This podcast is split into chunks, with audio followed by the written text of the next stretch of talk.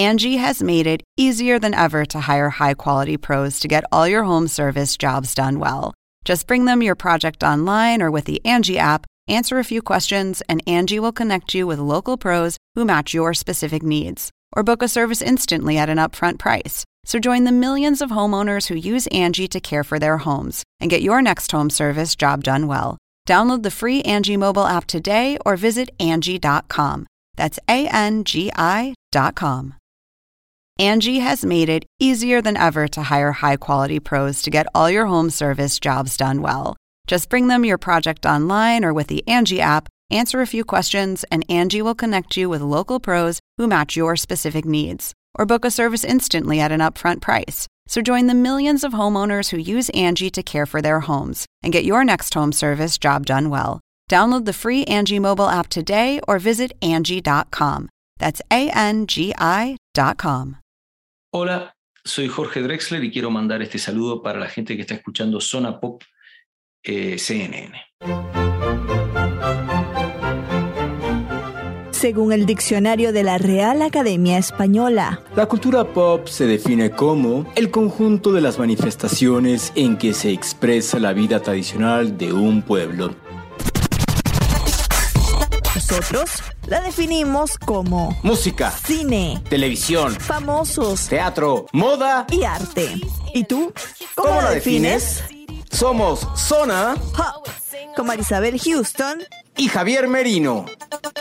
Hola familia Zona Popera, yo soy Marisabel Houston desde la ciudad de Atlanta. Me encuentran en Twitter en arroba HoustonCNN y en Instagram arroba Marisabel Houston. Y recuerden que este podcast está como Zona Pop CNN en cualquier plataforma de streaming y en las redes sociales. Bueno, el episodio del día de hoy no llega en el acostumbrado viernes Zona Popero, pero igual llegó más vale tarde que nunca, dice el dicho. Y bueno, la entrevista en esta oportunidad la tenemos con Jorge Drexler, que presentó el viernes 22 de abril su disco Tinta y Tiempo. Y bueno, conversamos con él. Él estaba desde España y nos habla en esta entrevista sobre la inspiración detrás del disco y por qué fue, dice él, el disco más difícil en su carrera. Escuchamos.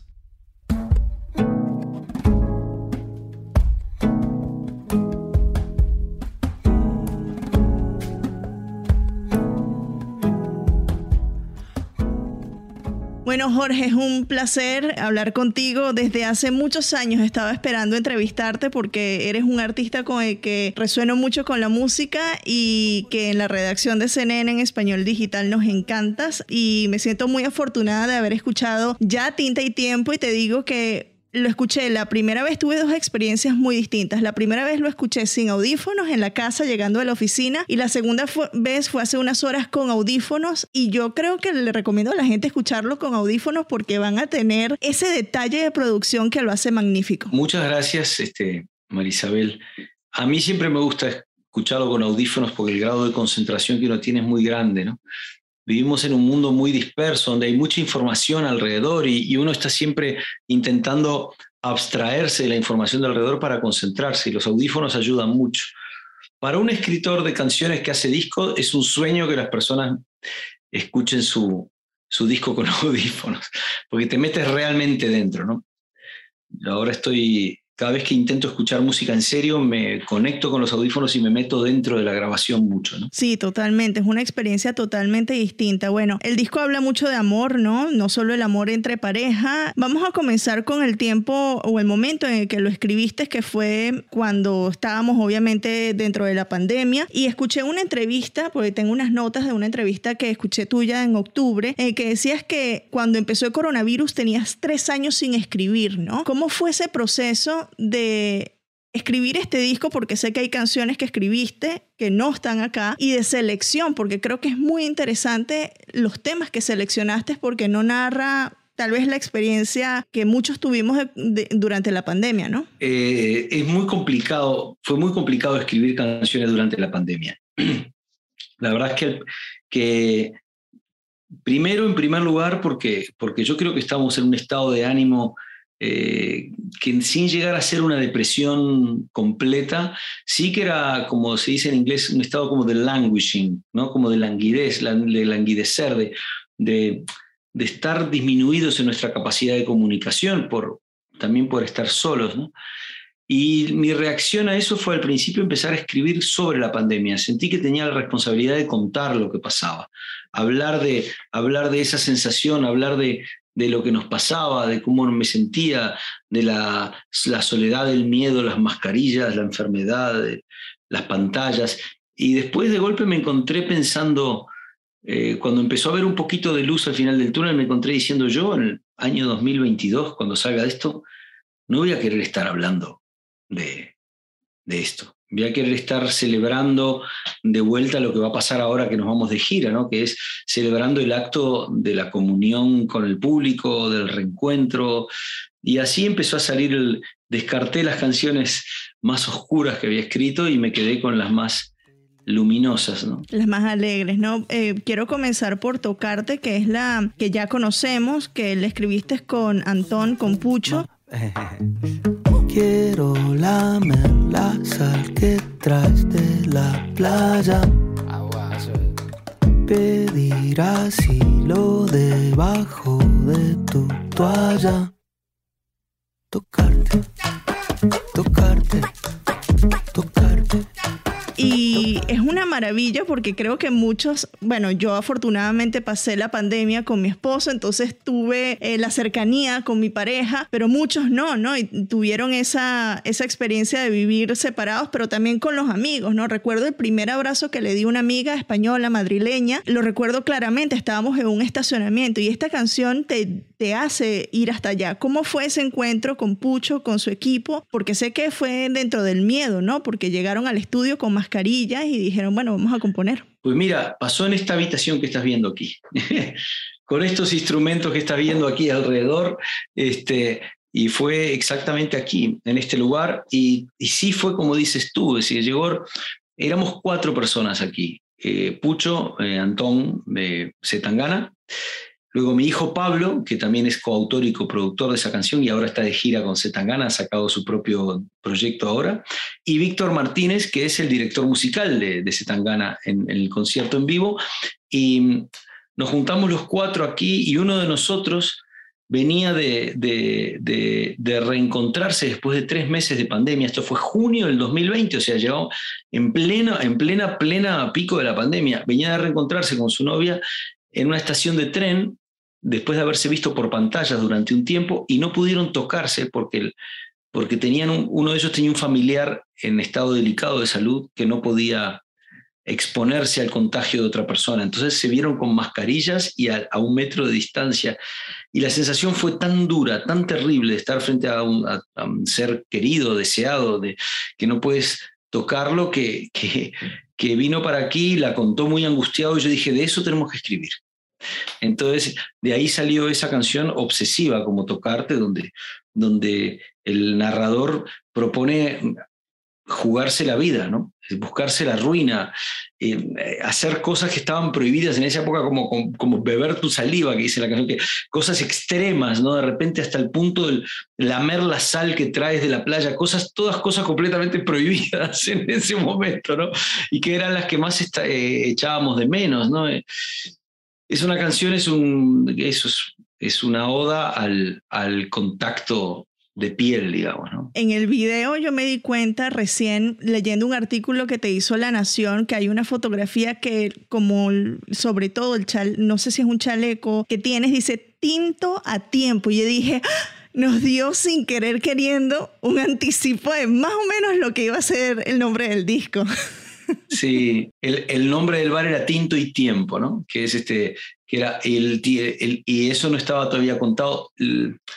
El, hemos sacado un segundo video ahora de, de, Cinturón Blanco, otra canción hecha por la misma directora, y están los dos videos, eh, son un díptico, están completamente relacionados, están llenos de mensajes que cruzan de uno al otro.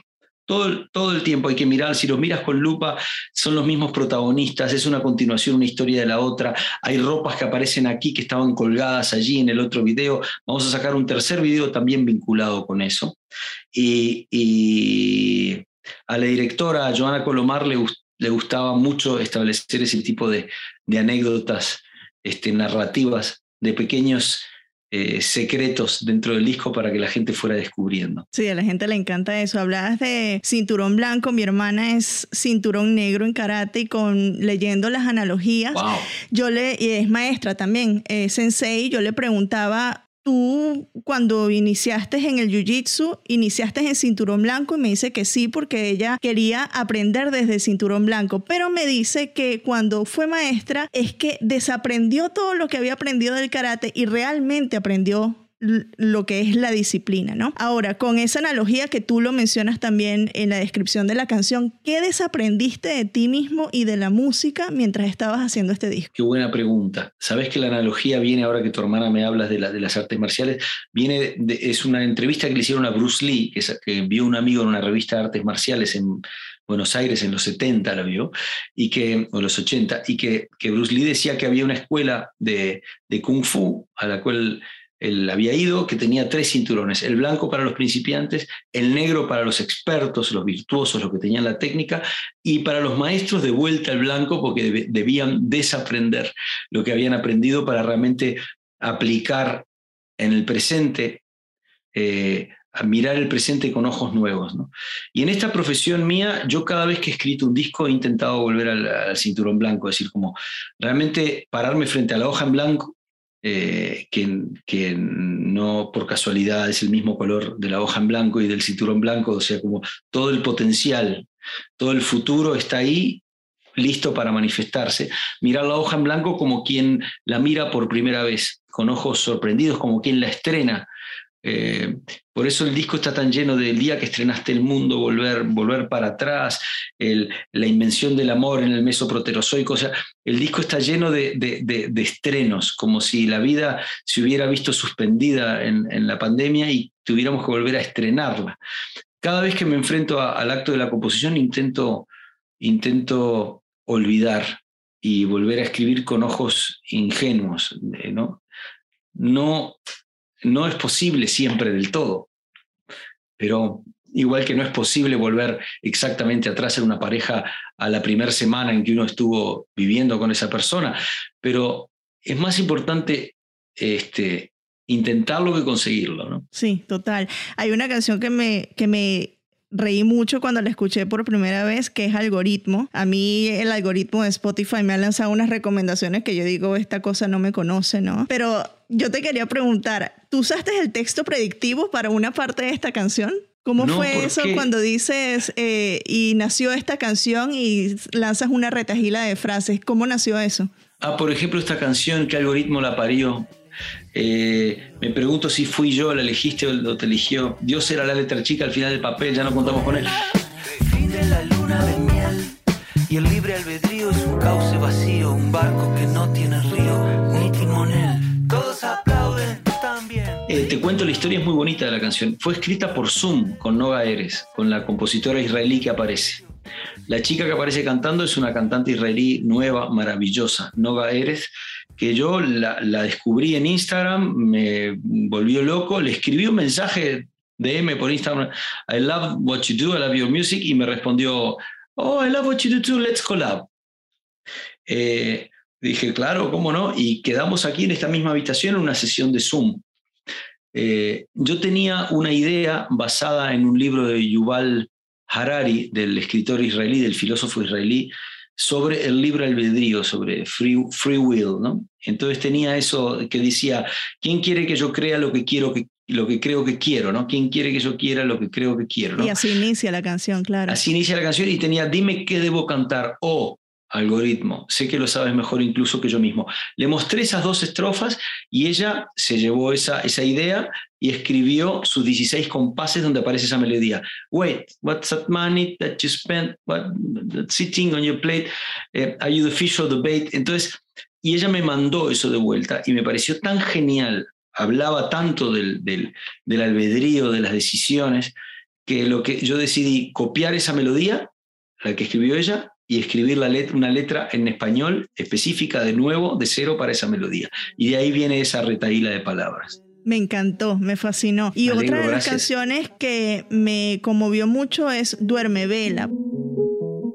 Ay, el momento en que empieza el día y se vuelve a ser forastero porque se siente como un lullaby, como una canción de cuna y ya después de saber que es una canción que escribiste para tu mamá y que estuvieron tus tres hijos involucrados, creo que toma un, un sentimiento aún mayor, ¿no? Me fascinó esa canción, cuéntame. Ah, muchas gracias. Sí, esa es una canción que escribí para mi madre. La había escrito, había empezado a escribir hace unos años, pero mi mamá todavía vivía cuando la escribí y me dio como me la, guardé por ahí, ¿no? Y luego mi hijo mayor, que es productor de esa canción y también es el, coproductor de Tocarte y coautor de Tocarte, me dijo, ¿no tenías una canción para, para la abuela? Me dice, para Bobo, como le, como le decían mis hijos, para la Bobo, una canción muy bonita. Y le digo, sí, a ver, déjamela buscar y la busqué. Y estaba sin terminar. Y le dije, la voy a terminar. Y me dijo, sí, grábala, me encantaría grabarla contigo. Entonces, este, mi hijo mayor hizo toda la producción y los arreglos y, llamé a mis dos hijos más chicos para que la cantaran junto conmigo. Entonces, es como una canción de despedida para la abuela de ellos, ¿no? Y, y para mí también es una canción como de cierre del disco, de despedida del disco. El disco empieza con la misma nota en, el plan maestro que termina al final en Duerme Vela, una nota, una nota grave en el fagot, la nota más grave del fagot, del contrafagot. Y es como, es una canción que cierra un ciclo para mí, que también hace 30 años que saqué mi primer disco que se llamaba La luz que sabe robar, es como un aniversario, y ese primer disco empieza diciendo, el perfume de la sal del Cabo Santa María, y la canción esta habla del Cabo Santa María, de ese faro, ¿no? Es decir, el, del faro del Cabo Santa María dice Cabo de Santa María. Es como, es como una cerrar y despedirme, ¿sabes? De, de, ella de alguna manera. ¿Por qué? Ya se nos está acabando casi el tiempo, pero ¿por qué? El, porque, mira, te cuento, el, porque además el nombre de mi madre era Lucero llamada Lucero, que es la estrella que inaugura el día y que lo despide. Es la estrella del alba y la estrella, la primera estrella que aparece, es un planeta, en realidad no es una estrella, Venus, que aparece la primera y la, y la última en despedirse. Entonces, para mí era como, duerme vela es ese estado de ánimo que uno tiene cuando está medio despierto, medio dormido, antes de dormirse o recién despertado. Fíjate, entonces lo del lullaby no es, no es mala percepción.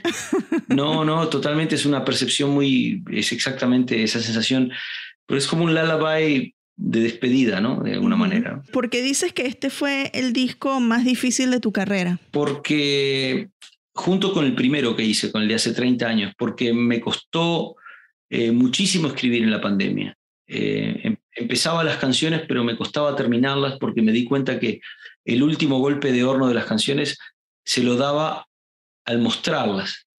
Entonces dejaba las canciones casi hechas, pero no las terminaba y cuando las iba a retomar después, la canción eh, que me había encantado cuando la había terminado, como no estaba cerrada, se me desarmaba. Entonces eh, yo creo que esa sensación de languishing que experimentamos en la, en la pandemia, como de languidecer, que no era una depresión completa, pero era como una cierta, cierto, eh, una tristeza de bajo ruido. Sí, como eso me afectó mucho en la, en, la manera de escribir también y, y en la falta de contacto con la gente no me permitía terminar las canciones. ¿no? Apenas empezamos a abrirnos de vuelta en, junio del 2021, o sea, un año y medio después de que nos cerramos, empecé a juntarme con gente de vuelta y a sacar las canciones y a sentir que tenía canciones. Tropecemos como principiantes con la misma piedra que antes prometimos no pisar. Oh, para empezar. Bueno, esta era mi entrevista con Jorge Drexler, que les confieso, esperé muchísimos años para poderlo entrevistar. Es uno de mis artistas favoritos y no se dice todos los días que hablaste con un ganador del premio Oscar. Así que muchísimas gracias a Jorge Drexler por estos minutos que dedicó a Zona Pop CNN para hablar de Tinta y Tiempo. El álbum ya está disponible en todas las plataformas de streaming, Apple Music, Amazon Music, Spotify, Deezer, etc. Y en esas mismas plataformas, pero no en Apple Music, sino en Apple Podcasts, está Zona Pop CNN, este podcast que estás escuchando. Te invitamos a correr a cada una de estas plataformas, de estas apps, a seguir Zona Pop CNN en tu, en tu app favorita y, ¿por qué no?, también darnos unas estrellitas de recomendaciones para que otras personas como tú que les gusta este contenido pues nos encuentre más fácilmente. Yo soy Marisabel Houston desde Atlanta. Recuerden seguirme en arroba HoustonCNN en Twitter y en arroba